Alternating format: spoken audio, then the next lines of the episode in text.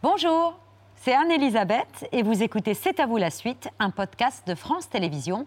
Bonne émission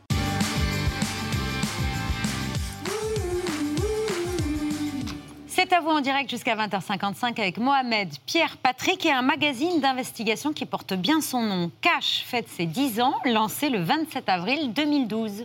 Bonsoir, bienvenue dans ce premier numéro de Cash. Vous aimez le monde des affaires, vous allez adorer nos enquêtes. Ce soir, on va s'intéresser à l'industrie du médicament et ce que nous allons vous révéler est tout simplement effarant. Le laboratoire pharmaceutique Merck, qui a produit le médicament, qui serait selon son médecin responsable de sa nécrose de la mâchoire, n'a pas souhaité nous recevoir.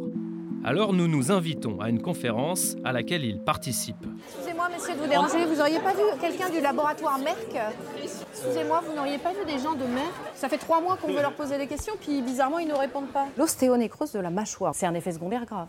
C'est un effet secondaire grave, mais ça reste un problème extrêmement rare. Et cette étude-là, elle dit pas du tout la même chose que vous. Elle dit que le risque, il est de 4,3 sur 100. Le chiffre que vous publiez, vous, c'est 1 sur 100 000.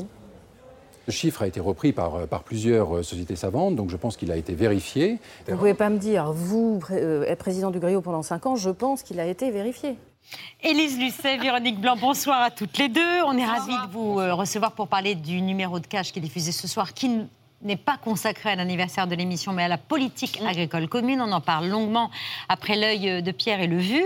Mais un mot quand même sur ces dix ans et cette, euh, cette émission qui traque les dysfonctionnements du monde des affaires et qui a fait de vous euh, la journaliste la plus redoutée des patrons du CAC 40. Une émission que vous vouliez punk, Élise, c'est le mot d'ordre que vous aviez Ouais, lancé euh, aux journalistes? Vous avez euh, diffusé les Sex Pistols là, dans la, la pre- première partie de l'émission. Oui, c'était un peu ça en fait. On était confrontés, mais je pense qu'on l'a tous vécu un peu dans la profession à ce moment-là, euh, au service de com qui étaient tous là et qui nous disaient à un moment Monsieur Machin ne veut pas répondre à vos questions, Madame Intel ne, ne souhaite pas euh, vous répondre. Et malheureusement, on était un peu coincés. Et donc, c'est en réaction à ça qu'on a lancé cette émission. Puis moi, ce que j'ai envie de dire, c'est une merveilleuse aventure collective. On a vécu ça ensemble, traversé ces dix années avec des équipes de cash formidables, des reporters et, et investigateurs incroyables, des red chefs de folie. C'est une belle aventure collective, très service public, je crois, parce qu'il n'y a que sur le service public qu'une émission euh, comme ça peut exister, où il n'y a pas la pression des annonceurs, la pression des politiques. Je salue mes différents patrons qui ont donc créé cette émission et ensuite l'ont fait perdurer et la font perdurer encore aujourd'hui. Et qui vous ont protégé? Oui, objectivement, parce que je pense que Delphine Ernotte, aujourd'hui, dans son bureau, reçoit pas mal euh, de papiers bleus. Ça, je le sais, moi, j'en reçois aussi. Mais de coups de téléphone, de, de plaintes, de complaintes, euh, et elle tient très, très bien la barre. Elle nous laisse faire nos enquêtes. Elle a une grande confiance en nous, en échange de quoi on doit avoir, et ça, moi, elle me le demande très clairement, et donc elle le demande à nos équipes, euh, un très grand professionnalisme et un sens de la responsabilité, parce qu'on a quand même dans notre main un prime à l'antenne sur France 2 d'enquête, donc euh, on rigole pas, c'est très sérieux. Et puis il y a nos téléspectateurs en face euh, et qui ont envie de cette info sûre, euh, vérifiée, euh, et où ils se disent en sortant, ouais, ils ont fait le boulot, donc je peux les croire. Euh, on se souvient évidemment du scandale de l'évasion fiscale. En 2012, euh, euh, Cash réunit, je crois, devant TF1 plus de 4 millions de téléspectateurs. Record absolu peu de temps après avec l'enquête sur les techniques de management de Lidl. Et, La un, souffrance au travail, c'était vraiment ça. et un réel impact sur la gestion du personnel de l'entreprise qui s'est amendé depuis, qui a changé Alors, son fonctionnement. c'est ce que disent en tout cas les dirigeants euh, du groupe Lidl. Euh, bah, et si c'est le cas, tant mieux. Nous, on avait fait, euh, très peu de temps après, on avait beaucoup suivi. C'est Sophie Legal qui avait fait cette enquête qui était extraordinaire et qui est maintenant rédactrice en chef avec Emmanuel Gagné de l'émission. Et, et Sophie avait vraiment suivi avec les syndicalistes de Lidl ce qui se passait juste après. Et en fait, leur principale préoccupation était de trouver les taupes qui nous avaient donné les informations. Alors, ils disent que depuis, ils ont effectivement mis en place des techniques de management différentes. Je leur en porte crédit. Et tant mieux si c'est le cas. Euh, parce que c'est toujours bien quand les émissions font bouger les choses dans le bon sens. C'est quand même l'envie qu'on a, même si on sait qu'on doit rester, nous, à notre place de journaliste. C'est-à-dire qu'après, c'est aux autres de s'en emparer et c'est aux autres de faire bouger les choses. Nous, on est là pour essayer d'approcher une vérité. Et après, les ONG, les associations, les citoyens, les entreprises, les syndicats prennent ça en main et font bouger les choses. Vous êtes l'une des rares femmes à incarner ce type de journalisme, mais quand Cash Investigation a démarré il y a 10 ans, c'était pas facile, voire compliqué de recruter des femmes enquêtrices. Là, vous êtes aux côtés d'une Ouais. de Véronique Blanc. Mais c'est super. Maintenant, il y a plein de femmes, Mais rédactrices en chef, euh, enquêtrices. euh, elles sont super en plus. hein. Je, je vais pas. Faut pas que les hommes se sentent visés, mais elles sont euh, pugnaces, précises. euh, Elles ont un disque dur dans la tête. Mais pourquoi On leur si demande le chiffre de machin au fin fond du dossier. Elles te le ressortent tout de suite. Elles sont bluffantes, impressionnantes. Et ce qui est super dans l'équipe de Cash, c'est cette mixité euh, justement entre enquêteurs, enquêtrices, réalisateurs, réalisatrices. Et puis c'est c'est des, enfin j'ai envie de dire qu'il y a un esprit d'équipe entre ils se filent des coups de main à longueur de temps. Euh, Quand ils bloquent sur un vrai. truc, ils m'appellent, euh, ils me disent ouais Elise, tu nous filer un coup de main. Entre eux c'est pareil, il y a un su- super équipe- esprit d'équipe. Cash c'est une team et, et c'est en ça que c'est une belle aventure euh, parce que c'est des gens qui se décarcassent pour que et on n'est pas les seuls, hein, là- là-dessus restons modestes, mais pour que le service public euh, ait vraiment un sens pour les téléspectateurs, au sens où ils se disent, ouais, ils font le boulot, ils y vont, ils mouillent la chemise. Elle a qu'un seul défaut, cette équipe de cash, c'est qu'il n'y a pas Pierre Lescure dans la team. Ah bah euh, oui, Pierre. Il est là. Franchement. Ah, mais- c'est à vous. Mais Pierre est cash. Un œil cash ce soir. et je peux m'habiller en femme. Je la question indiscrète qu'avez-vous fait samedi soir? La réponse est simple. Vous étiez à la Comédie de Paris, euh, une jolie petite salle du 9e arrondissement où les délicieux Nicolas et Bruno proposent un spectacle désopilant à partir de Zai Zai Zai, une des BD qui ont fait le très grand succès de Fab Caro. Alors, Nicolas et Bruno, vous les connaissez sans doute, ils ont fait les très grandes heures de Nulle part ailleurs sur Canal dans les années 90 avec leur message à caractère informatif, détournement hilarant des films d'entreprise. Après, ils ont écrit des scénarios brillants, un film fou, La personne aux deux personnes avec Chabat, et même un détournement des pornos des années 70 qui s'appelait l'ultrasex. Et puis, pour les 20 ans de leur début, ils ont proposé récemment sur Canal toujours un magnifique message à caractère informatif, saison 2. Hey Salut les winners, ça pulse? Ouais, on essayait de prendre un café entre moustaches. Dites-moi, j'ai l'impression qu'il y a un conflit dans cette pièce. Il se trouve que je suis médiateur en entreprise. Quel est le problème exactement? Bah, c'est ce type avec son duvet qui veut devenir notre copain alors qu'il a pas de moustache. Ah bah oui, non, c'est pas possible. Ah, voilà. Ça n'a rien à voir, le duvet, c'est pas la même philosophie, c'est pas la même démarche. Attendez, franchement, c'est pareil. Enfin, en tout cas, pour moi. euh, non, c'est comme ça, c'est la vie, c'est tout, on n'y peut rien. C'est juste autre chose. C'est. Je sais pas, c'est comme si je te disais, par exemple. euh, Bon, là, j'ai pas d'exemple, mais enfin, tu vois, quoi. Et voilà. En 2019, avant pandémie, à l'invitation du Forum des images à Paris, ils ont monté, Nicolas et Bruno, cette lecture animée et vivante de la BD de Fab Caro, Zai Zai Zai Zai, conquis par l'univers dingue, drôle et profond de cet auteur génial. On a découvert son travail, on s'est dit mais attends mais ce type est un cousin éloigné, c'est pas possible, on a été élevés ensemble, séparés, euh, séparés à la naissance, ou il y y a- il y a un truc quoi. Euh, on partage comme ça ce, ce- ce goût de l'absurde, euh, ouais, c'est- c'était euh, incroyable. Enfin vraiment on tournait les pages, on se dit mais c'est dingue.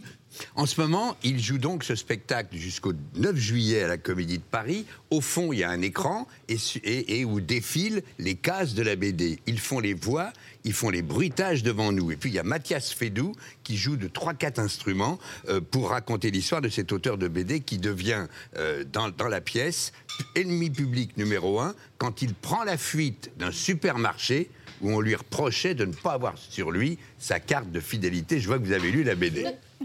Le Guélec, quel est l'ordre du jour de cette réunion, s'il vous plaît Ah bah, moi, je, je suis stagiaire, hein, donc euh, je sais pas. Eh, mais, mais, mais, qu'est-ce mais que- enfin, mais, Mais- mais, enf- mais- alors Ah, bah tiens, justement, Rindu.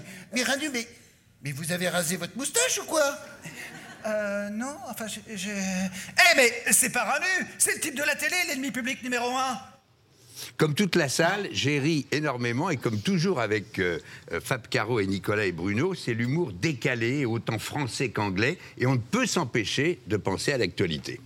Ce type qui n'avait pas sa carte de fidélité devient l'ennemi public numéro un. Et euh, c'est assez typique de, de, de- de Fab Caro et de ce que nous, on aime aussi dans le message à caractère informatif. Euh, c'est euh, de rentrer toujours par la comédie, mais de se faire rattraper par des questions sociétales, que ce soit rire sur euh, le consumérisme inconscient, euh, euh, la, la- la- la xénophobie euh, rampante euh, qui peu à peu euh, gagne les réseaux, euh, la solitude en groupe, la désinformation l'information, euh, à force de trop d'informations en continu. Il y a beaucoup de thèmes qui sont abordés, mais toujours pour en rire ensemble. Et c'est ça qui nous, qui nous plaît vraiment. Il y a même des chansons, et quand l'ennemi public numéro un, par exemple, seul dans la nature, ne peut croire que ce monde est si cruel, et eh bien, il en cause avec un lapin. Solitude dans la campagne. Comment en est-on arrivé là? Je ne sais pas exactement. Je ne suis qu'un petit lapin. Est-il devenu à ce point inhumain pour rejeter ainsi un des siens, seul motif qu'il est différent? Écoute, c'est tout à fait possible. Voilà, Nicolas Bruno et la BD de Fab Caro iront sans doute euh, au Festival d'Avignon cet été, et puis sûrement en tournée, ne les loupez pas. Voilà mes amis, Élise, Véronique, Babette, on peut terminer en chanson tous. J'ai cueilli des fleurs et j'ai sifflé tant que j'ai pu. J'ai attendu, attendu, elle n'est jamais venue. Zai, zai, zai, zai. Voilà. Zai, Voilà. Éternel Jean-Pierre Bacry. Et Euh, oui, dans On connaît la chanson. chanson. Voilà. Le film d'Alain Vadet. Merci beaucoup Pierre. Donc on fonce à la Comédie de Ah Paris non, franchement, c'est extra. Et peut-être au Festival d'Avignon. Et si sûrement au Festival d'Avignon. Merci beaucoup Pierre, c'est l'heure du vu du jour.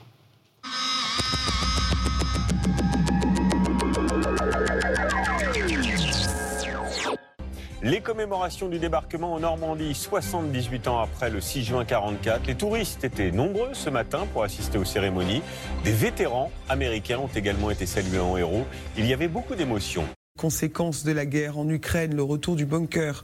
Le marché explose et les carnets de commandes des concepteurs sont pleins. Lire des livres d'histoire, c'est très bien, c'est important. Visiter les musées, c'est important aussi. Mais transmettre un ressenti, ça apporte un plus pour faire comprendre ce qui s'est passé. Et pour ressentir ces journées historiques, ils sont enfermés quelques minutes dans un abri souterrain, sous une simulation de bombardement. Ce particulier souhaite savoir si sa propre cave est transformable en bunker. L'homme semble préoccupé par une éventuelle attaque nucléaire. Même euh, 15 jours, 3 semaines avant la guerre en Ukraine, ils l'ont dit, ils l'ont dit, euh, ça risque de taper. Et puis ça peut aussi taper euh, dans des pays de l'OTAN comme, comme la France. Parmi les images du jour, il y a celle d'un missile de croisière russe passé à un niveau critique au- au-dessus d'une importante centrale euh, nucléaire. Selon le président de l'agence atomique qui s'exprimait tout à l'heure sur BFM TV, c'est déjà la quatrième fois que ça arrive. Catastrophe, météo, accident industriel, attentat. Un nouveau système d'alerte sera bientôt généralisé. Son nom FR Alerte. Il vous préviendra directement sur votre portable en cas de grave danger autour de vous. Casse-tête Les attaques à la seringue se multiplient en France. Feria, concert, festival, des dizaines de personnes ont été piquées à leur insu ce week-end. Des suspects ont été interpellés. Un homme de 20 ans a été mis en examen. Ouvrez, inspirez. Expirez, ramenez les bras devant, lentement. C'est la première arrestation en France d'un suspect dans le cadre de ces piqûres dites sauvages dans des lieux festifs. Une série de faits qui pourraient venir d'un défi lancé sur les réseaux sociaux. Les apprentis aventuriers, vous avez tous voté. Il est temps pour moi d'aller chercher le coffre et de passer au dépouillement des votes. J'ai les fesses toutes tremblotes. J'ai vraiment j'ai boule au ventre, je stresse à mort. Un petit tour et puis s'en va. Manuel Valls, l'ancien Premier ministre, n'a pas réussi son retour politique. Il a été éliminé dès le premier tour, donc dans la cinquième circonscription de l'étranger. 2022, est-ce la défaite de trop pour Manuel Valls? Après avoir reconnu son élimination, l'ancienne figure du PS a en tout cas supprimé son compte Twitter. Il croyait aux politiques, il savait regarder la réalité en face.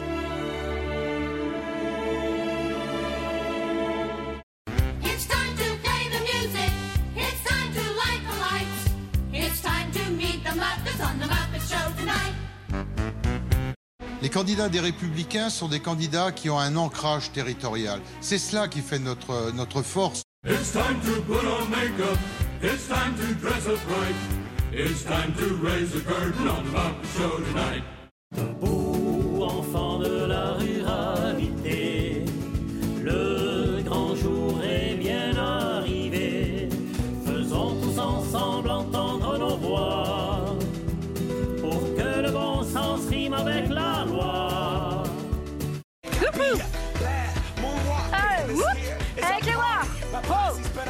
aurez compris, pour le changement, pour le climat, pour la justice sociale, les 12 et 19 juin, votez pour la nouvelle Union populaire écologique et sociale.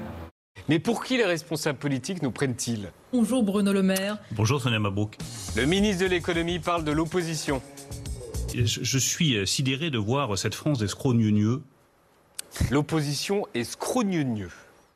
Rémi Guadin, 25 ans, est interne dans le Nord. Un médecin en formation, bac plus 8.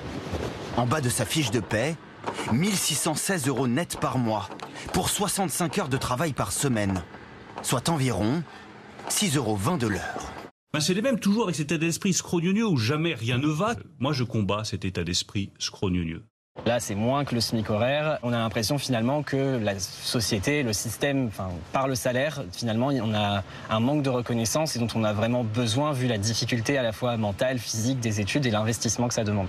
La chance vous accompagne-t-elle? Avons-nous un gagnant pour ce jackpot? Et non, pas de gagnant ce soir. Peut-être une prochaine fois. Oh l'erreur Oh l'erreur de Juranovic Antoine Griezmann qui va peut-être en profiter Griezmann C'est hors cadre Un quartier bouclé au cœur de Paris samedi dernier. La police vient d'ouvrir le feu en pleine rue, blessant deux occupants de cette voiture. Grièvement blessée, la passagère est finalement décédée hier soir. Selon les premiers éléments, des policiers en patrouille à vélo ont remarqué une voiture avec quatre passagers dont l'un ne portait pas de ceinture. Les fonctionnaires s'approchent, selon eux le véhicule prend la fuite.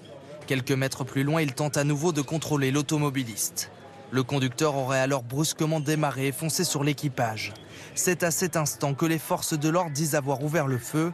Encore un abus de pouvoir inacceptable. La peine de mort pour un refus d'obtempérer. Le préfet approuve, le ministre félicite. La honte, c'est quand? Noir c'est noir, il n'y a plus d'espoir.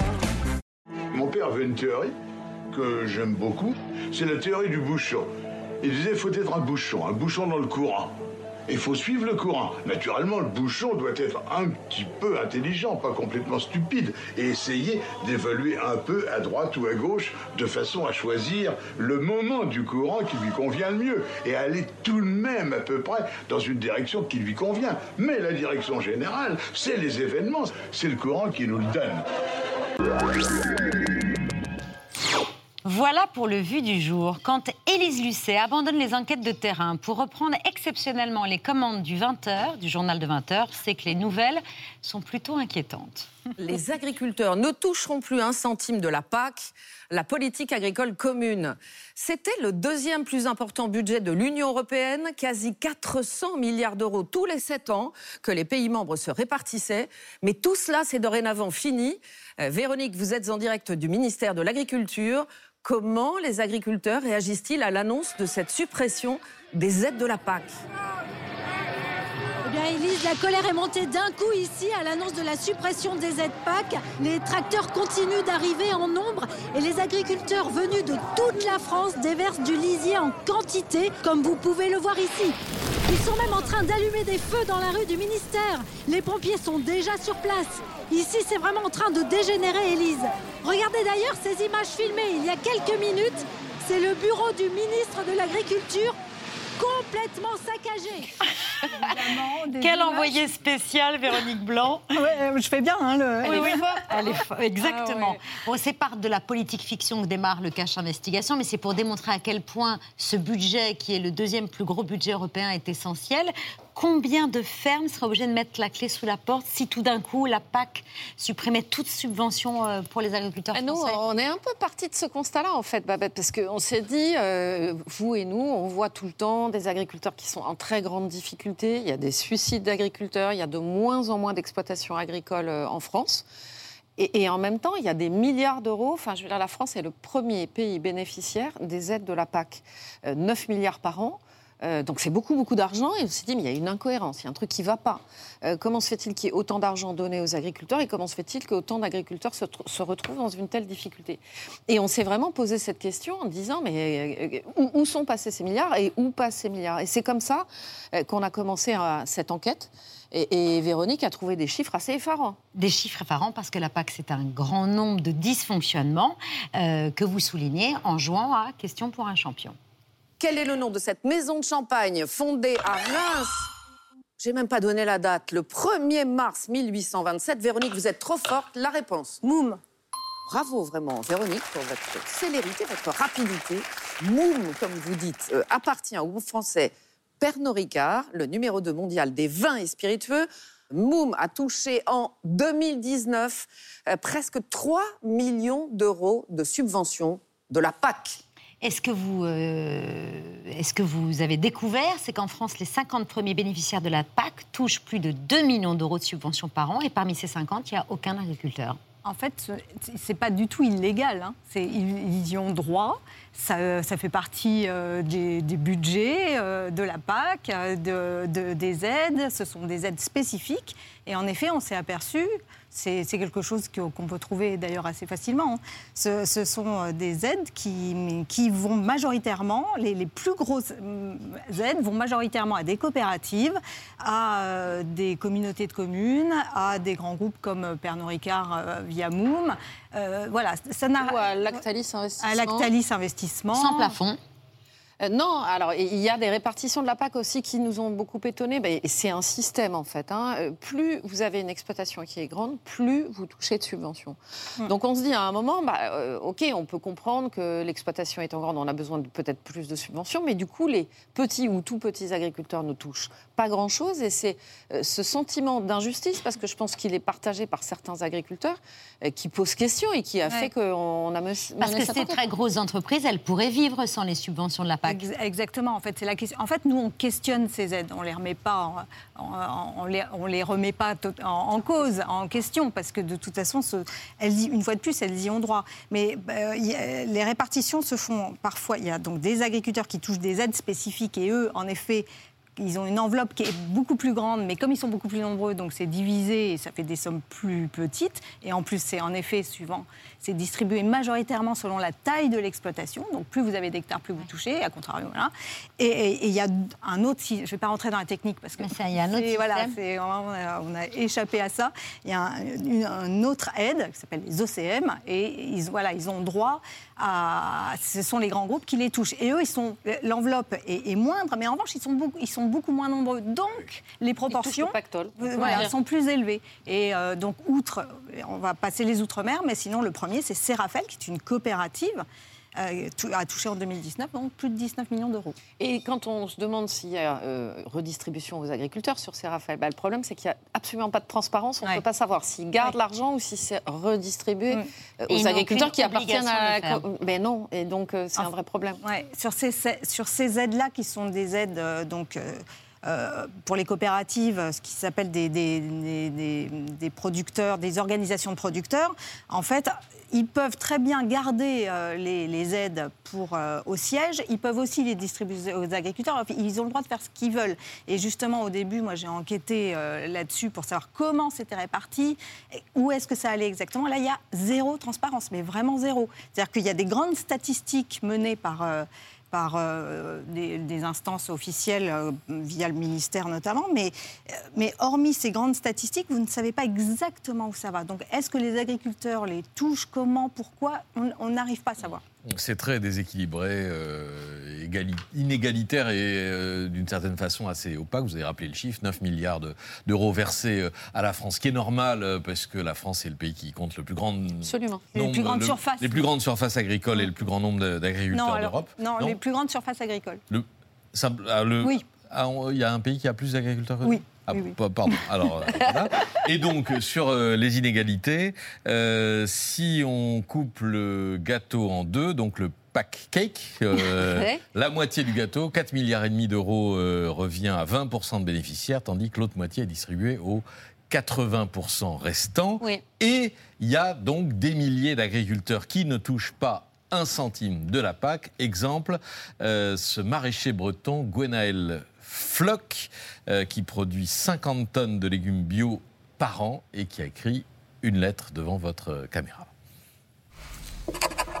Monsieur le ministre, savez-vous que vous êtes la deuxième personne, après ma femme, avec qui je démarre une correspondance? Je suis maraîcher bio. Je cultive 0,5 hectares de culture sous abri. Par contre, je n'ai aucune aide de la PAC. Au plaisir de vous rencontrer et d'échanger. C'est avec émotion que Gwenaël espère un jour une réponse du ministre. Il emploie six personnes, euh, Gwenaël. Il vit de son maigre salaire, 1250 euros net par mois. Il touche rien de la PAC depuis 12 ans. Et donc, vous allez chercher à comprendre pourquoi et comment il pourrait où- interpeller euh, le ministre. Mm. Alors, on le voit un peu plus loin. Le Donc le, Julien le de pourquoi, c'est tout simplement donc parce que la PAC, les aides PAC pour les agriculteurs sont attribuées selon le nombre d'hectares que vous possédez. Et il n'y a Plus il est pas. en dessous de la. Lui- Eh, un maraîcher, par définition, a peu d'hectares. hein. Oui, voilà, il a moins d'un hectare. Après, il y a droit. hein. Il y a droit. Euh, J'ai fait calculer les aides. Il aurait droit à 380 euros d'aide par an. Par an.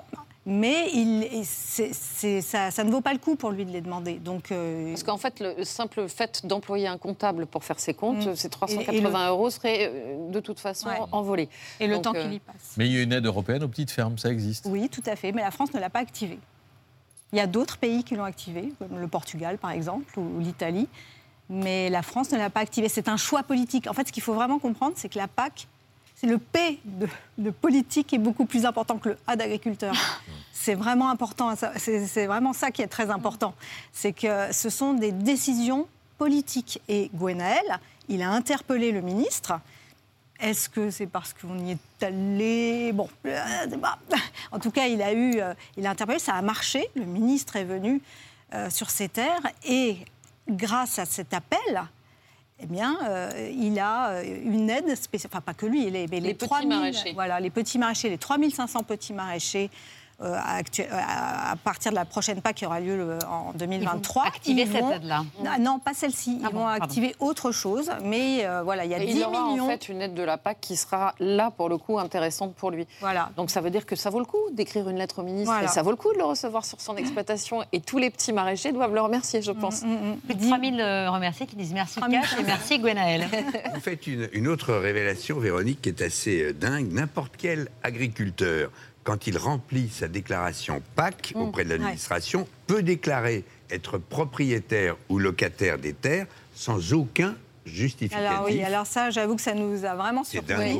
C'est oui, parce que ça se passe avec le bail oral, en fait. Vous pouvez très bien dire à un moment euh, que telle personne vous a loué euh, ses champs pour aller faire paître des vaches ou des moutons euh, et que c'était un bail oral et vous faites la déclaration, vous l'envoyez, vous pou- pouvez toucher effectivement les subventions de la page, pas que sans aucun oui. justificatif et uniquement Ouais, en donnant ça. ça. comme raison. En fait, quand, vous, quand, vous, quand l'agriculteur dépose sa demande auprès des DDTM, j'ai sorti un acronyme, euh, il n'a il a pas besoin de justifier en a, a priori, ex ante, comme ils disent, une, euh, une, de justificatif, comme vient de le dire Elise, ni de bail, euh, ni de- de- d'acte propriétaire. Du coup, etc. ça donne lieu à quelques dérives. Voilà. Eh Plus ben, il y a le bail ça. oral. Et c'est comme ça qu'on voit la tête de Marie-France qui en a fait les frais. Ah oui.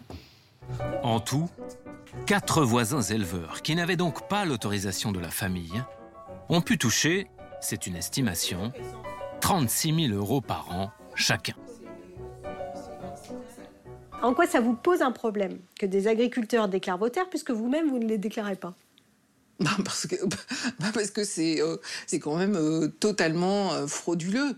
Il n'y a pas d'activité d'élevage agri- agricole sur cette terre. Il n'y a aucune raison qu'elle soit éligible à, à des, à des subventions. Enfin, Parce qu'en fait, ils ne l'exploitaient même pas? non, non, non, pas du tout. Mais donc il y a un vide juridique et la PAC met jamais son, son nez dedans. Alors, si, enfin, il faut quand même vous dire hein, que sur euh, ces histoires corses notamment, Ouais. mais ça n'existe pas qu'en Corse, ça existe Mm. dans les zones montagneuses en règle générale, où bah, il est beaucoup plus difficile de li- délimiter un champ. Et donc euh, là, il y a eu notamment des enquêtes de l'OLAF. L'OLAF, c'est l'organisme de lutte antifraude européen. Et donc, ils ont fait des enquêtes et ils ont vu qu'il y avait un problème, qu'il y avait de la- beaucoup d'argent, un peu plus d'un demi-million d'euros qui avait été euh, frauduleusement, enfin injustement moins, versé, indûment versé. Et ensuite, ils préviennent les services français en leur disant voilà, on vous donne l'enquête et tout, à vous de faire le travail pour récupérer les sommes. Or, Véronique a travaillé dessus et a priori, aucune somme indûment perçue n'a jamais été récupérée par l'État français. Donc, on a des gens qui, euh, en Corse ou ailleurs, ont déclaré des terres où ils n'étaient absolument pas agriculteurs pour certains. hein. Oui. Donc c'est assez, assez dingue. Ou alors sur lesquels ils n'exploitaient rien du tout, qui ont touché des aides et à qui on n'a rien demandé de rembourser. Mais, mais pour, pour Marie-France, en fait, euh, c'était des voisins pour le coup. Qui ont, ont- donc elle, elle n'est pas du tout agricultrice, donc Oui. elle avait ses terres, voilà. Et un, et un jour, il y a eu des rumeurs, et, tout, et donc des- elle a appris que des voisins avaient déclaré euh, les terres de la famille. Mais donc elle, euh, elle, elle a cherché à vérifier, donc auprès des services administratifs déconcentrés de l'État. Et au bout de deux ans de démarche, donc il faut quand même euh, S'accrocher. ouais, accrocher et puis euh, et puis dépasser tout le jargon administratif, euh, etc. Et elle a fini par avoir une réponse. Oui, les parcelles euh, B4624 gna, gna, sont bien été déclarées par Monsieur Machin, Machin et truc. Et, et donc c'est il y a sûrement plein de gens à qui c'est arrivé aussi. Vous abordez le paiement vert, cette subvention pour inciter les agriculteurs à être plus écologiques. 96 milliards sur 8 ans, 2 milliards d'euros par an. d'argent, hein. 2 milliards d'euros par an pour la France, c'est énorme et sans véritable retour sur investissement, avec un changement de pratique dans seulement 5% des terres agricoles de l'Union européenne, ce que ne veut pas entendre le bras droit du commissaire européen à l'agriculture que vous êtes allé cueillir pendant la pause café d'une conférence sur les aides aux petites fermes. Monsieur Bascou, pardonnez-moi, je reviens vers vous. Euh, Je voulais vous poser une question. Continuez. C'est juste pour vous demander pourquoi vous remettez en, cause le chiffre des vous 5% de la Cour des comptes. Monsieur- Bascou, on peut, on espérer, Bascou. on peut espérer avoir une interview au calme, Monsieur Bascou euh. La Commission européenne ne va pas répondre du tout. euh, le- le- la Commission européenne, en l'occurrence le commissaire européen. de l'agriculture. Mais non, personne ne nous répond. Ils refusent. Au revoir, merci. Au revoir, bonne journée. Oui, c'est ça. Bonne journée.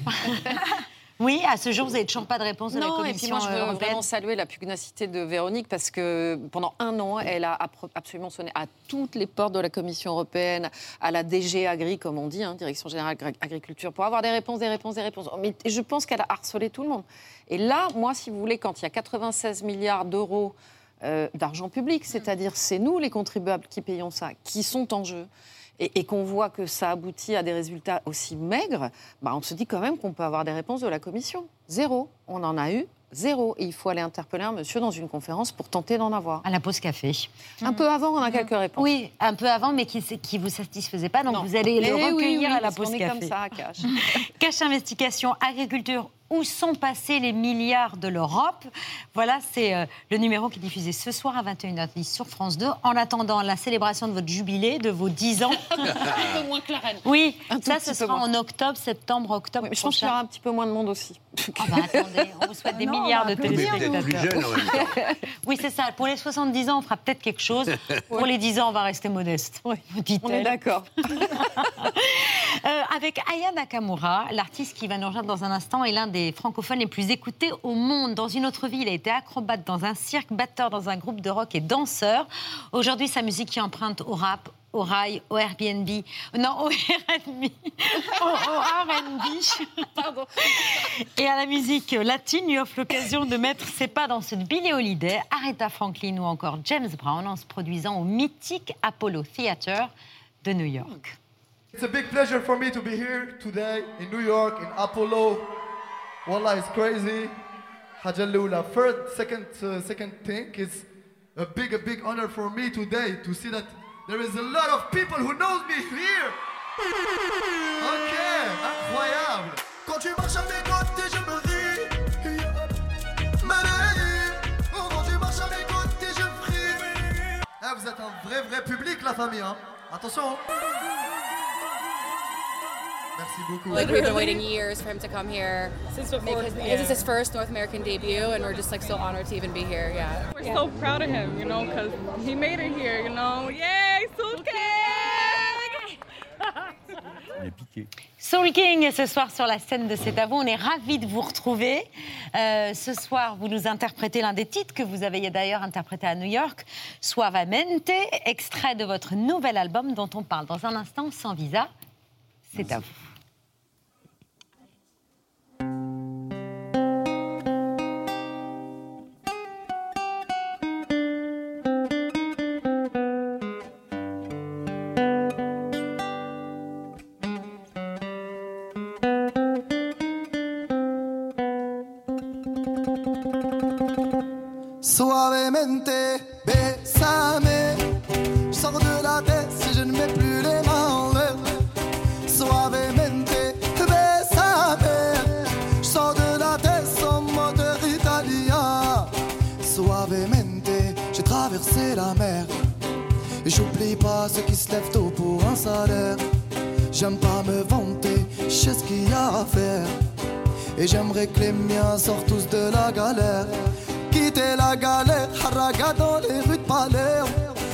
Petite italienne qui m'aime et qui me papels.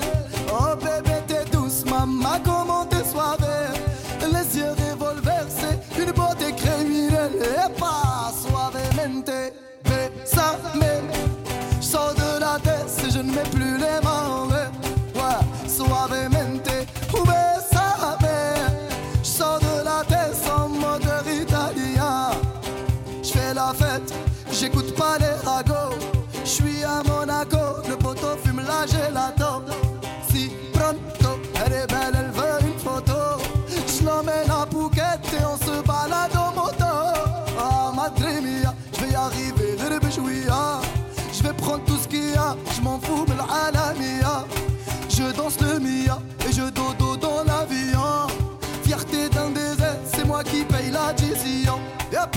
suavemente,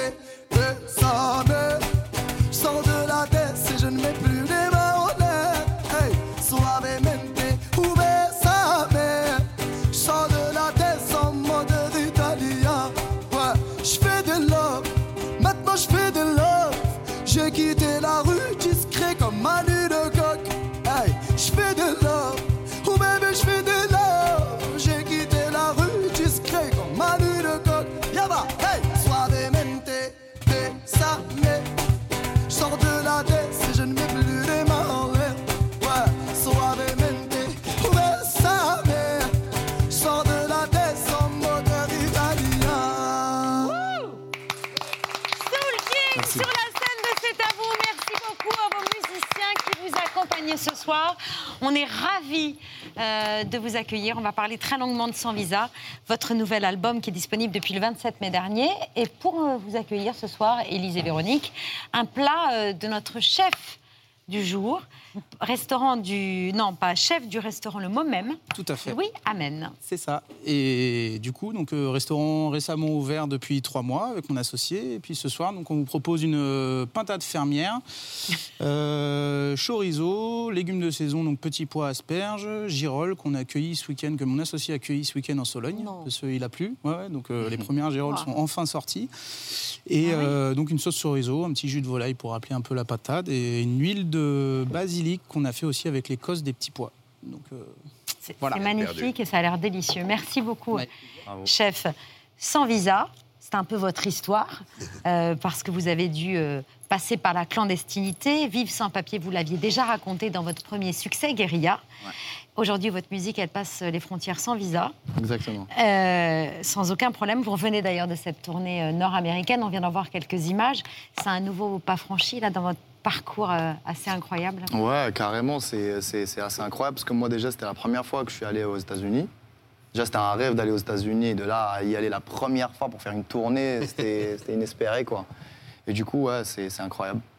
Incroyable. Ouais. Euh, Est-ce que vos chansons se nourrissent de votre histoire, justement, des, des galères euh, que vous avez rencontrées euh, Parce que vous avez vécu euh, dehors ou dans un tout petit 10 mètres carrés au rez-de-chaussée d'un immeuble avec cinq copains, pas tout seul. Ouais. Euh, ouais, bien sûr, toujours. Bah, jus- justement, dans Suavemente, dans la, la- la chanson, dans les couplets, euh, je continue quand même à toujours euh, un peu, pas raconter, mais un peu parler de ça, essayer de pas oublier les gens qui sont comme ça encore, comme, comme moi j'étais avant et tout. Et euh, ouais, toujours, même dans l'album en lui-même, euh, il y a beaucoup de chansons, même l'éponyme euh, Sans Visa qui parle de ça. Beaucoup de morceaux qui parlent de, de ce vécu euh, d'avant et, euh, et, euh, aussi de, ce message qui essaye de d'aider les gens qui sont encore comme ça, vous voyez? Voilà, que peut-être leur musique s'exportera et qu'ils se retrouveront à l'Apollo Theater. Ouais, ou peut-être leur sport, ou peut-être leur- leurs Oui. études, leur, voilà, ça dépend des domaines, mais en vrai, la, la détermination, en fait, elle est faite pour tous tous les domaines, vous voyez? Voilà. On va revenir sur l'histoire de- d'un de, vos tubes, énormes tubes que vous avez repris euh, à l'Apollo à New York euh, il y a quelques jours. Je chante l'amour au milieu de cette Parce que je t'aimerai pour toujours Je chante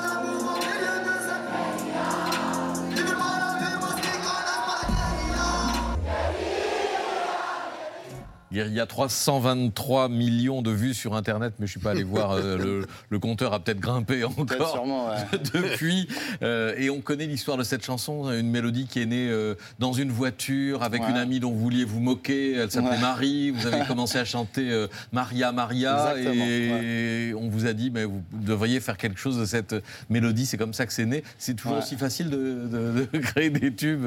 Bah, ça dépend en fait. Moi pour moi la musique c'est un état d'esprit du moment. Ça veut dire euh, chaque chaque chanson a son histoire en fait. On peut pas créer toutes les chansons au même moment avec le même mood, avec le même euh, feeling. Et justement, bah, Guérilla, euh, moi à ce moment-là, quand j'avais écouté l'instru et tout, je voulais trop faire un truc comme chez Guevara, euh, la chanson, un air. Vous voyez, c'est un air un peu très euh, très fédérateur. Je sais pas comment on explique, mais c'est un air où on sent que tout le monde a envie de le chanter. Un voyez voilà, un truc qui donne envie de chanter aux- à ceux qui l'écoutent. Ouais, du coup, je voulais aller dans, dans un créneau comme ça, sauf que voilà, j'avais ma pote, elle s'appelle Marine, on se dédicace à elle, qui était là et que moi, je faisais Maria, genre à la place de guérilla. Sauf qu'après, quand j'ai écrit les couplets, bah, le mot guérilla, c'était le plus logique en fait pour le refrain. Bon, donc il n'y a pas de recette, et, mais une volonté aussi d'être euh, assez large, assez universel dans, dans vos textes, dans la façon dont vous abordez Ouais. les, les sujets dans vos chansons. Mm. Après, euh, je pense qu'il y a aussi l'amour, parce que chanter l'amour, c'est universel et c'est, tout le monde écoute les chansons d'amour, je pense. Donc euh, ça aussi, c'est réel, parce que quand je fais Zamer, aujourd'hui qui est à 700 millions, ou quand je fais Meleim qui est à presque 300 millions, c'est des gros scores par rapport à- aux autres morceaux où je chante mon feeling, même si c'est vraiment euh, c'est des bons scores aussi, mais l'amour, j'ai l'impression qu'il l'emporte toujours. Donc euh, c'est les femmes, c'est les femmes. Ah oui, oui, oui, on est Consommatrices. Exactement. Public fidèle. Ouais. Ah, merci de nous Ouais. reconnaître à notre juste C'est la, la vérité. Attention, les hommes, les hommes ils Oui, sont parce que là, vous avez, euh, public. vous avez un fan, là, Mohamed. Les- les- non, les. Merci, c'est gentil. Non, mais les hommes, c'est un, une autre, c'est un autre style de public, les hommes. Mais les femmes, j'ai l'impression quand Attends, elles j'aimerais bien qu'on s'arrête sur cette idée. C'est quoi un autre style de c'est c'est public? différent. Les femmes, quand elles vont kiffer une chanson, elles vont l'écouter tout le temps. Oui. Ça veut dire au ménage, au travail, euh, au sport, euh, à la plage. Elles vont écouter la chanson tout le temps. Les hommes, il leur faut des chansons à thème. Il va dire ça, je vais écouter ça à la muscu. Ça, je vais écouter ça. C'est- C'est vrai ou pas Ah non, Et quand ils font le ménage, Ah ouais, ils écoutent quoi voilà. Bah, quand ils font, les hommes, quand ils font le ménage, je sais même pas s'ils écoutent de la musique. Ah non, moi chez moi je fais le ménage et j'écoute votre musique. Ah ouais J'écoute Bah, Zemer, c'est j'écoute. Ouais, C'est trop bien. j'écoute c'est pas ton truc. C'est pas moi, mon gars. C'est plutôt le ménage, moi. Et boum, une balle perdue pour moi. Pierre, Il y pendant a, qu'on il y a est... de la pop, il y a du, il y a, il y a du rail, il y a du, du rap. Euh, et en même temps, vous avez démarré par du métal quand vous étiez jeune, j'ai vu. Ouais, métal. Mais vraiment un peu, ouais, ouais, bien sûr, métal, mais c'était un peu plus euh, comme à l'époque, il y avait un groupe Linkin Park, j'étais fan Ouais, quand j'étais jeune et tout. C'était euh, du métal avec un rappeur qui arrive au milieu, des rythmiques très hip-hop et Ouais. tout. Et moi, c'est ça que j'avais, j'avais, j'avais, j'avais kiffé. Donc, je voulais faire la même chose. C'est pour ça que je me suis retrouvé batteur dans un groupe de métal. C'était pas du hard rock ou quoi, mais il y avait aussi ce côté où je kiffais beaucoup les mélodies. Donc je me suis retrouvé aussi à écouter du Nirvana, à écouter euh, Guns N' Roses. J'écoutais plein, plein de groupes comme ça qui n'étaient pas forcément un peu hip-hop, mais qui avaient des mélodies incroyables. Non, mais vous avez un, un monde, des mondes de musique dans la tête. C'est ça que je trouve extra et qu'on réentend ensuite dans vos grands titres. C'est sans doute aussi ce qui fait que vous êtes aussi bien chez nous euh, qu'à qu'à l'Apollo ou dans toute l'Amérique du Nord. Mais vous aimez Joe Dassin, Ouais. Dalida, Brassens. Oui, oui, oui. Bah, Qu'est-ce qui vous plaît chez Brassens? c'est les mélodies et c'est les textes et l'interprétation. Ce qui est fou en fait dans la, moi je trouve, euh, ce qui est fou dans la variété française, c'est que il y avait certains artistes qui n'avaient pas besoin de faire des, des comment dire, des, des- des- techniques euh, vocalises. de Ouais. vocalises, nanana, pour rentrer dans le cœur des gens en fait. C'est ça qui est fou. Attention, c'est bien aussi. Johnny Hallyday, c'était la folie la voix. Mais euh, il y en a, ils avaient juste besoin de parler des fois sur une instru et moi, c'est ça que je kiffais en fait sur la, dans la variété française. C'était cette. euh, donc nous, on appelle ça l'intention en fait. Quand on est au studio, on dit je vais le dire avec une autre intention, peut-être que ça va plus se passer. Et en fait, c'est ça qui est fou. Et j'ai retrouvé ça chez Stromae, euh, qui aussi, lui, a une aisance euh, dans l'intention à rentrer dans le cœur des gens sans, sans forcément aller dans... dans- Et c'est les mélodies aussi, la, la variété française. Et vous avez donc abandonné euh, le métier de cascadeur. Bah, j'ai pas abandonné parce que, euh, en fait, c'est pas ça. C'est parce que je gagnais un peu mieux ma vie avec la musique. J'avais plus besoin de, de risquer ma vie euh, pour. euh, voilà. C'est tout. Non, mais vous êtes euh, non seulement un excellent musicien, mais aussi un grand danseur. On se souvient que vous aviez brillé dans des émissions qui mettaient en, en valeur les, les talents de danseurs. Ouais. Vous connaissez Jakub Joseph Orlinski? C'est un grand chanteur lyrique, Ah, un d'accord. contre-ténor, et il fait aussi du breakdance. D'accord. Et il avait fait du breakdance sur la scène de C'est à vous. Incroyable. Vous pourriez le défier? Attends, je vais voir ce qu'il a fait là. Je vais vous dire si je peux gagner. Ouf. Ouais, je crois que je peux gagner. Bah maintenant que vous l'avez dit, il faut le faire. hein. Ça va devenir un battle cette émission. Et- Chaque semaine, il y aura un breaker, il va venir. Mais alors j'aimerais bien que vous y mettiez une intention particulière. D'accord. ok. Ouais, on pourra. Ah, on ne peut pas le faire tout de suite. On peut le faire tout de suite. Parce que j'ai les micros encore là. ah oui, oui, oui. Ah, il l'avait fait avec les micros. euh, Ah, d'accord. Attention, euh, milieu, on a plus. prévu de la musique, mais je ne sais pas quelle musique. C'est votre musique. Ah ouais? Ah, bah, sur Suavamente. Ah ouais? Alors, ça va ou pas? Ça va très ah oui, bien. effectivement, ça peut être très gênant les micros. Je- Si vous voulez glisser dans la poche tout d'un coup, ce- mon idée Ouais, est en très fait, mauvaise parce que parce qu'elle ça- va prendre trop de temps. Non, non, non. Regardez. Hop, on enlève le ears. Si, si, ça va prendre du temps, mon affaire. Aïe, aïe, aïe, mauvaise idée. Non, non. Hop, regardez. Oui. Ah, mais il y a Elise qui arrive, attention. Et Pierre. Merci beaucoup. Vous faire un danse aussi. Ah bah oui, Elise va venir. Non, non, non, sans- Voilà. il y a un Non, moi, la battle, je l'ai perdue. Ah ouais. Merci beaucoup, regarde. et Pierre. Alors, on y va pour Suavamente Suavemente, bésame.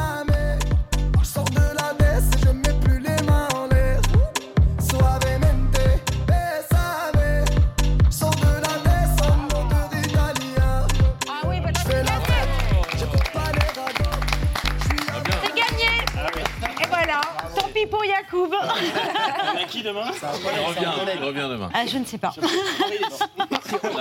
On a Bruno Le On Maire, a Mathieu Chédid. On a Bruno Le Maire On jeudi. demander à Bruno Le Maire. On a Bruno Le Maire euh, Hein jeudi.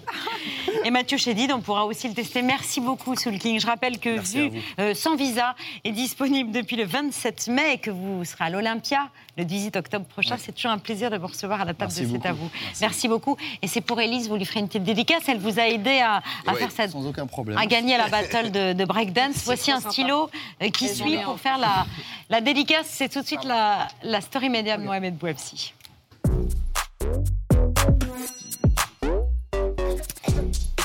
Une initiative d'un groupe de télévision française. Oui, euh, Véronique, euh, Élise, Soul King, on avait envie de parler d'une très belle initiative depuis le début de la guerre en, en Ukraine et l'invision- l'invasion du pays par la Russie.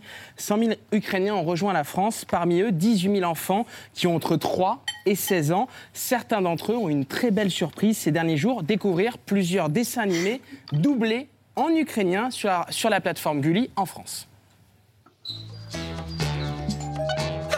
Пошта! Merci. Дякую. Il est arrivé Нарешті. L'objet Ця de річ la зблизить нас. Завдяки піксельній магії ми станемо командою. travail d'équipe. C'est quoi Що це за апарат? Vous l'avez vu, c'est surdoublé euh, en français et en ukrainien. Ça permet aussi aux enfants ukrainiens qui vivent en France de commencer à apprendre le français, d'améliorer leur français. M6, propriétaire de la plateforme Gulli, est allé encore plus loin. Dimanche, à l'occasion de la Pentecôte, la chaîne a proposé le film d'animation Toy Story 4 en doublage ukrainien avec un sous-titrage français. Oui, parce que la langue ukrainienne n'existait pas sur les doublages de nos télévisions en France. Iban Raïs et Emo Touré ont demandé à Julien Figue, le directeur jeunesse du groupe, comment est venue cette idée. On s'est aperçu qu'il y avait beaucoup d'enfants parmi euh, les réfugiés qui, qui débarquaient en France et on s'est dit comment pouvoir les aider à s'assimiler le plus possible sur le, en France.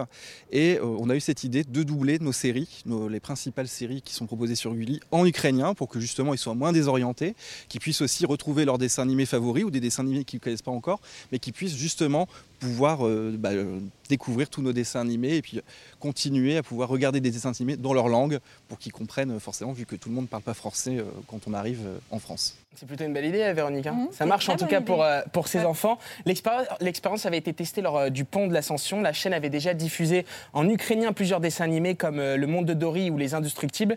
Les associations ukrainiennes avaient adoré l'initiative. Pour M6, c'est aussi un bon moyen de faciliter l'intégration des jeunes réfugiés ukrainiens.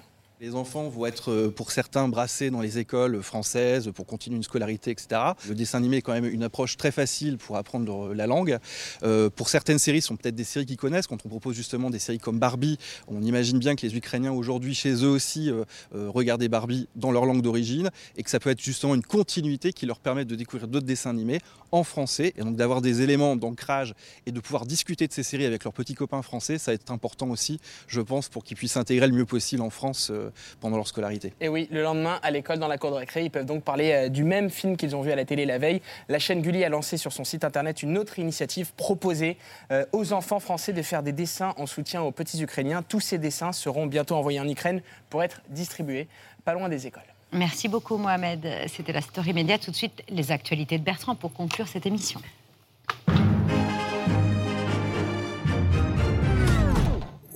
Bonsoir à la une de ce 7 juin. Dans quelques secondes, un vent de panique va traverser les foyers de certaines personnes. Il y a ceux qui s'y étaient pris en avance, il y a ceux qui faisaient comme si ça n'existait pas, il y a ceux qui se disaient on verra plus tard, il y a le temps, mais tout ça c'est fini plus tard, c'est maintenant. Si vous habitez dans les départements 55 à 974, 976, il vous reste 27 heures et 12 minutes pour remplir votre déclaration de revenus 2021. Bonne soirée à tous. Je serai toujours là pour mettre de l'ambiance euh, quand il le faut. À part ça, qui tenait une conférence de presse ce matin? The one, the only. Ladies and gentlemen, please welcome him to the floor, Christian Jacob. On ne s'en lasse pas, Christian Jacob tenait un point presse en vue des législatives et il était déterminé. Donc c'était- c'est nous qui pouvons jouer ce, ce rôle d'acteur. Et nous allons le, le jouer, nous créerons la surprise dimanche. Aïe, aïe, aïe, aïe, aïe, oh pétard. Il a prononcé la phrase qui porte la poisse. Ah bah si, dernier membre des Républicains à l'avoir prononcé, on peut pas dire que ça lui ait porté bonheur. Moi, je vous dis que je serai la surprise du second tour. Vous savez, j'ai été la surprise toute ma vie. Ceci dit, elle l'avait créée, la surprise. Simplement pas dans le sens espéré, mais c'était une surprise en soi. en bref, à quoi reconnaît-on qu'une vanne n'a pas fonctionné? Plusieurs indices. Soit elle a été prononcée par Patrick Cohen, soit... Merci. Qui aime bien châtie bien. Je ça. Non, autres indices. Le premier, c'est quand vous devez expliquer votre blague. Autre indice, vous êtes seul à rire après l'avoir expliqué et après avoir raconté la blague. Dernier indice, malgré la blague, votre explication et votre rire, un lourd silence suit. Partant de ce constat, on peut en déduire que la vanne de Marine Le Pen ce matin sur France Info était ratée. territoire par territoire, là où il y a des besoins, c'est la méthode d'Emmanuel Macron. Est-ce que c'est la bonne? Son prédécesseur a été vraiment très mauvais, donc. Hein. C'est Lui-même. voilà, lui-même. Euh, Il y a une forme quand même d'escroquerie politique. Elle a coché les trois indices. Quelle heure est-il? Dis donc, sa fille a une vitesse. Il est l'heure d'ouvrir notre page législative. Direction la première circonscription de l'Isère à la découverte de la candidate NUPS qui était là pour bouffer tout le monde. Comme j'ai dit, au Rennes, vous avez év- évidemment les mêmes solutions. C'est le contribuable qui paye. Du coup, il y a moins d'argent qui rentre dans les caisses de l'État. Donc, vous ne faites rien. Je pense que les téléspectateurs auront compris. Alors qu'on pourrait très bien euh, remettre des lignes de chemin de fer. Et, Et que. encore une fois, enfin, excusez-moi de vous interrompre. Non, mais je finis. Je vous avais parlé, désolée de le dire, mais c'est des petites mesurettes et on ne fait absolument rien. Donc, les gens qui nous écoutaient, euh, je pense que le, le choix va être vite vu euh, le 12 juin. On est à ça de l'arrogance, mais non, c'est simplement qu'elle a bien bossé ses dossiers et que ses explications sont limpides. Moi, j'aimerais savoir comment vous faites pour financer votre programme qui me paraît complètement utopique, irréaliste, un peu on a bisounours. pris, euh, le modèle de la Banque de France, même des libéraux qui ne sont pas de notre bord politique, même euh, qui ont regardé ça de près et qui ont dit que c'est possible, c'est finançable. Et cet argent-là, après, ça va être un cercle vertueux, comme je vous l'ai dit. Quand on augmente les salaires et que euh, euh, quand on augmente les salaires et que euh, y a, on veut repartir aussi euh, l'argent qu'il y a euh, dans, dans l'entreprise et que euh, je me suis perdue. Alors, il y a, y a- il y a- il y a un autre point. Ouais, et moi aussi. Ah. Vous reconnaissez cette musique? Oui, quand on l'entend, c'est qu'un naufrage est sur le point de se produire. Et en cette période de législative, le mot naufrage est très souvent suivi de l'acronyme RN. On part dans les Vosges, débat de la première circo à la rencontre de la candidate qui a l'air vraiment convaincue par ce qu'elle raconte. Nous sommes dans une circonscription assez ouvrière et composée de classes populaires. Cela va redonner un peu de souffle aux Vosgiens. C'est donc pour cette raison, et pour bien plus encore, que nous, nous devrions voter pour moi. Et seul notre parti est crédible pour battre contre ces mesures injustes. La coalition de gauche est discréditée sur cette question, puisqu'ils ont appelé à voter Emmanuel Macron. Mais ne caricaturons pas les candidats RN, ils sont aussi là pour euh, proposer des solutions, par exemple sur le manque de personnel hospitalier. Qu'est-ce qu'on fait? Euh, les concours d'entrée sont très très euh, durs. Donc les personnes qui ont un peu de mal n'y arrivent pas. Je pense que les personnes, on peut les former sur le tas. C'est pas parce qu'on on n'est pas très bon à l'école qu'on peut pas être performant sur le terrain. Bah oui, on les forme sur le tas. Et t'as fait quoi hier? Une partie de Docteur Maboul Patrick, tu files tout de suite au CHU de Lille Et visiblement, le RN mise aussi sur la formation sur le tas pour ses députés. Quelle est la meilleure solution par rapport à ça? Parce que là, vous faites le constat, mais comment est-ce qu'on fait pour euh, avoir suffisamment d'enfants dans les écoles et puis suffisamment de- d'enseignants encadrants? Il faudrait euh, Bon, bah écoutez, hein, on va passer à Stéphane Viry. Voilà, très beau casting hein, cette année, très grand que les Expandables. À part ça, tout à l'heure, dans le 5 sur 5, le journaliste Mathieu Béliard relatait ce record battu ce week-end à Saint-Brieuc, celui, je cite, de la plus grande chenille qui redémarre. Ça n'a semblé émouvoir personne en plateau, mais je rappelle que, comme le chantait la bande à Basile, la condition sine qua non pour qu'une chenille soit, et je cite, accroche tes mains à ma taille. Or, sur les images, le constat est accablant. On ne voit bien qu'aucune main ne tient aucune taille. Nous avons donc là affaire à une queue leu et non pas une chenille. Pire, par moment, personne ne se tient. Il s'agit de personnes qui gambadent dans la rue, tout au mieux. Je demande donc tout de go l'annulation de ce record. C'est ça qui fait ma différence avec Mathieu Béliard. Moi, je m'en tiens les faits, l'investigation. les faits, les faits. Là aussi, il y a Eh une oui. battle. Ah oui, oui. Et referme ces actualités avec un petit message personnel, si le temps euh, ne nous, euh, nous est pas trop compté, un petit message personnel que je souhaite adresser à quelqu'un qui m'est cher. Cher toi, voilà des semaines que je suis sans nouvelles de toi. Mon cœur saigne de ne savoir ce que tu deviens. Je pensais pourtant que nous avions noué une complicité sans borne. Fais-moi un signe, je t'en conjure, Bertrand. Maintenant, petit pigeon, tu vas me porter cette missive à son destinataire. Fais vite, le courrier du cœur n'attend pas. Vole, petit pigeon. En somme, juste pour avoir un compte dans une banque, ça a grimpé de, de 6%. Oh, regardez, il y a un pigeon qui passe au-dessus de notre tête. Alors là, C'est l'invité- suspendu. Voilà, c'est l'invité mystère du, du journal. Il y a un pigeon qui, euh, Qui s'est incrusté Ah dans le, sur le plateau. Je ne sais pas si vous le voyez à l'écran, mais il passe autour de nous. euh, voilà, il est juste au-dessus de moi. Voilà, on voulait vous le montrer parce qu'on en parlait tout à l'heure. Il s'est invité sur le plateau du, du Trésor. Bon, bah, bonne nouvelle, le pigeon est bien arrivé sur le plateau du Trésor. J'espère qu'il va vite me répondre avec une réponse positive. Je brûle d'impatience. En attendant, dans le reste de l'actu. Eh bien, le pigeon est revenu et la réponse est euh, visiblement non. Eh bien, bonne soirée. Merci Pixar. Vive Hollywood. Je file aux Oscars. À demain. Bravo Bertrand, merci beaucoup. Soul King, sans visa, est sorti le 27 mai dernier. Merci beaucoup d'avoir accepté notre invitation. L'Olympia le 18 octobre, mais une tournée partout en France d'ici là. Pardon? Et dans le monde, ben bien sûr. Pardon Euh, uniquement sur la télévision française, mais bientôt partout dans le monde. Bientôt dans Cache le monde aussi, Investigation, bien sûr. agriculture, où sont passés les milliards de l'Europe C'est ce soir à 21h10 avec Élise Lucet et un reportage signé Véronique Blanc. Merci à toutes les deux d'avoir accepté notre invitation. Tout de suite sur France 5, arnaque à l'italienne. Si j'en savais plus, je vous en dirai plus, mais il suffit de rester sur France 5 pour comprendre deux. Ou, ou zapper, voilà, ou écouter Sovamente, tout ce que vous voulez. Si vous voulez bien vous retourner vers Vince pour saluer nos téléspectateurs, merci à nos invités, merci à vous de nous avoir suivis. On était contents de vous retrouver en direct. À demain 19h. Bisous, ciao